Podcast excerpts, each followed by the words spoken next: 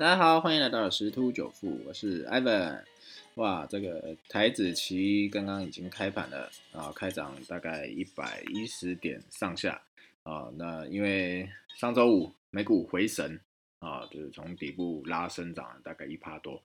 啊，所以那我们来看一下啊，这个最近的一个新闻啊，那个美国一点九兆美元的纾困案确定过关啊，就一票险胜啊。那他这次的这个纾困法案的主要内容大概有哪些呢？我们快速来过一下。好，就是联邦政府每周加发三百美元的这个失业救济金，到九月六号为止。那如果家庭年所得低于十五万美元，其中的一万两百美元的补助是免税，好，就是增加免税额的部分。那每位合乎资格的民众可以获得一千四百美元，啊，就是个人年所得低于七点五万美元。哦，有有比上次在讲的这个宣释放出来的条件再低一点，上次好像是，啊，个人是八万美元以下才可以。那家庭所得是低于十五万美元则可以得到全额。那介于七点五万到八万，或家庭所得是十五到十六万美元则递减。啊，那如果你个人所得是八万以上，家庭每呃十六万以上的话就不能拿。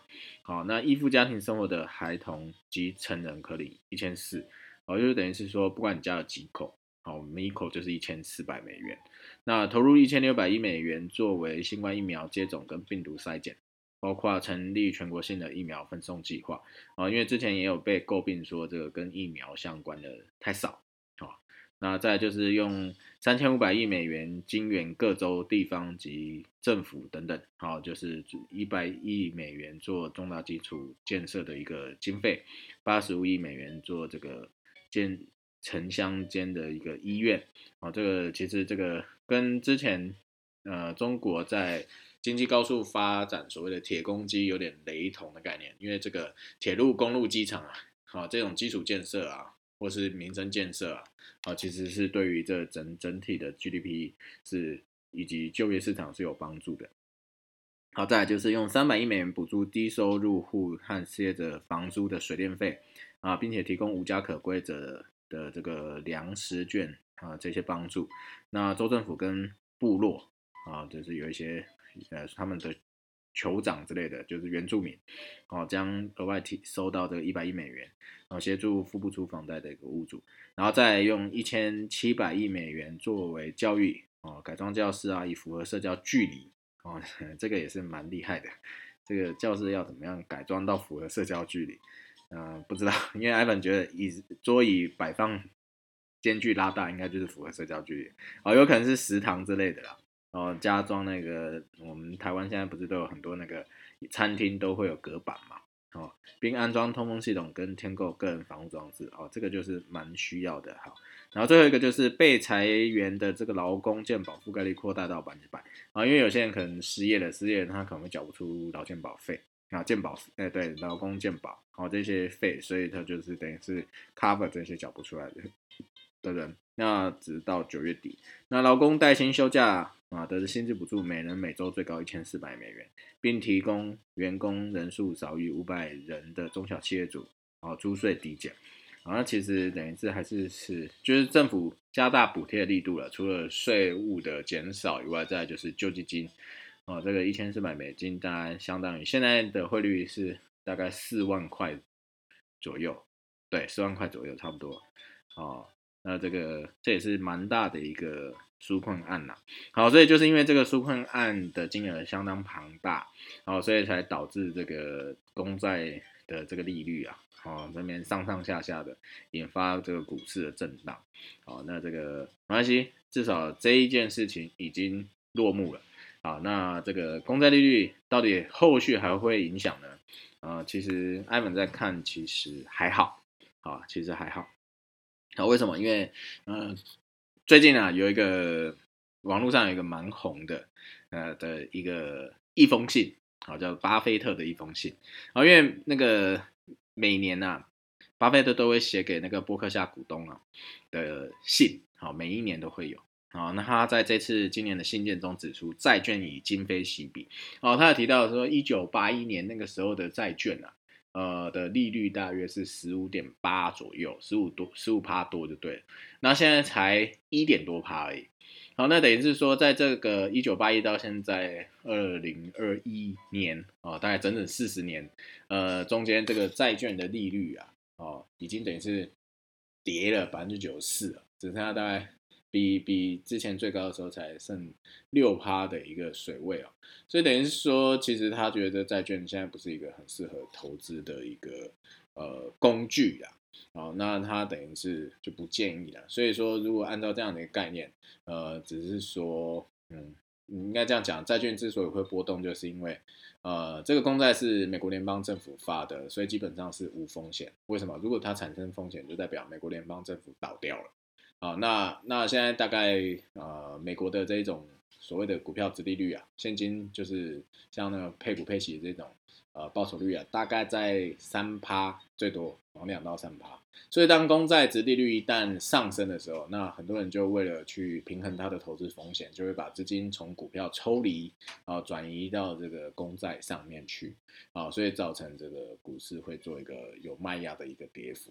啊，那但是其实那是因为这个美国的这个所谓的现金值利率太低了，啊，那那这但是台湾很高嘛，动不动就五趴八趴，还有甚至十趴以上。哦，所以会不会造成这些外资啊来来台湾投资也是有可能啊？那再回归过来，所以就是因为这样，债券其实它的利息虽然是上涨，那只是市场一个恐慌性啊，甚至当然也不能讲阴谋论了，但是艾文还是觉得阴谋论，就是这个其实就是机构法人嘛，大家讲好，然后一做一个事件，然后割一个韭菜，然后把指数压低，把股价压低，然后再重新进场。对不对？那一般的呃散户投资人就是哇，看到哎回档回档了，好回档了，然后回档哦很深很深，然后结果后来就不敢买了，不敢买，然后他们低接低接以后开始把市场做上去，然后看哦好回档完成了，那个重新拾回向上动能啊，继续进场，然后就去帮法人们抬轿，好这是艾文的看法，不代表这市场的做法哈。啊，但是这个有一个社论在讲啊，他说景气看好，投资人不喜反忧吼，也是在讲到这个巴菲特这这个一封信，他讲到啊，最近这个名目与实质利率的这个上升速度啊，迄今尚未引发股市公司公司在跟其他货币对美元汇率重挫啊，因此联准会 FED 的官员只有表达关切啊，就只是引起他的注意啊，并没有去发表任何言论啊，所以他只是说鲍尔说。正在观察值利率的升势，除非金融歧视情势持续看俏，或者无需紧张。好像觉得这就是正常的啊。所以长期而言，债市啊，一般投资人及各国央行都正处于一个相当艰难的一个等待期，而，一直到等待经济稳健复苏为止哦。那时候市场啊，将测试长期利率的合理水准。以反映经济成长与通膨上升速度，所以关键在于经济复苏的程度以及能否支撑啊年通膨率超过两帕的目标。不过啊，然后他这边提到通膨升势将遭遇一些趋势的限制，比如说人口高龄化啊，或科技进步啊，而且经济体系负债偏高也会抑制这个成长，使通膨无法持续上升。因为现在大量的去印钞票，其实就是举债啊。那尽管债市目前感受到景气的增温啊，所以它反应比较敏感一点啊。但若经济重演过去十年来的低成长模式，债市的温度很快就会冷却，殖利率甚至也就会打住啊。所以它其实这一篇已经在讲到跟刚刚呃 Ivan 的论点其实是差不多的，因为这个只是短线的一个敏感的反应啊，所以因市场终究会回归整体的一个基准面。好，那如果真的如这个文章里头所讲的，那代表说这个美债引发的这个风暴啊，好，应该暂时会告一段落，除非在短期之内，可能一周甚至几天之内，连破好几个大关，甚至直接冲破二到三之类的啊，但是这个可能性相对来的低啦，好，所以各位就是有在听的这些投资人呢，其实可以放稍微放心一点。好，那在讲完这个啊。国外的部分，我们再回头看，啊这个打房打房的政策一直都有啦，然后新闻也时不时就会报一下报一下。那目前来看，这个呃，因为这个还没经过三读通过，所以可能还有点时间。但是目前这个打房的策略啊，它短期持有啊，哦，暂时定调五年，好，那在房地合一税啊，它修法啊，会课到三十五趴跟四十五趴的重税，尤其是这个法人持有的部分，因为内政部披露这个法人囤房严重，哦，所以就就是代表有可能是下一个管制的重点了，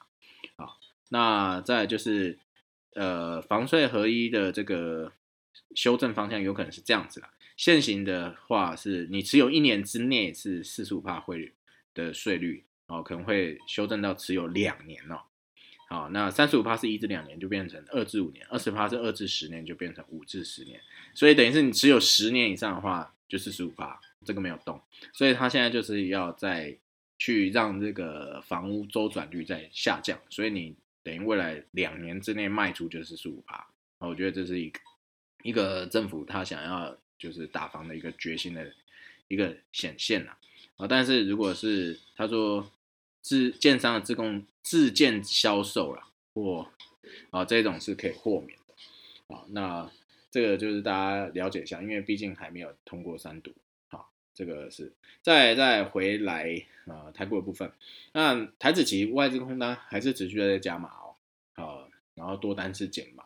呃，也有可能它是做一个避险的动作。啊，所以也不宜过度去解读说外资是看空，啊，外资是去看空，啊，那虽然它在上周都一直是一个持续性的卖超，然后这个台积电也是面临这个六百的保卫战，啊，但是这个目前看起来，啊，因为美股回稳，啊，所以说这个本周的盘势啊，有机会是在到这个万六之上，啊，目前有分析师指出，指数上看是一万六六千两百点。啊，到之前的一个缺口一万六千三百二十二点，那支撑大概在一万五千六百点，啊，所以这个可以再稍微注意一下。那最主要你还是要看美股跟台积电 ADR 这一块的表现，但是因为这个数据跟这个 FED 啊，就是都有报好消息的，所以目前看起来啊，这个美股的短线应该还是会持续在往上，啊，那。这个再就是又接近了一些景气循环股的一个时间，以及要进入投资这个这个股东会的高峰会啊，所以一些值利率高的一些个股啊，啊开始有一些买盘进驻，所以各位可以再多加留意一下。好，那就是今天的财经书听到这边喽，谢谢，拜拜。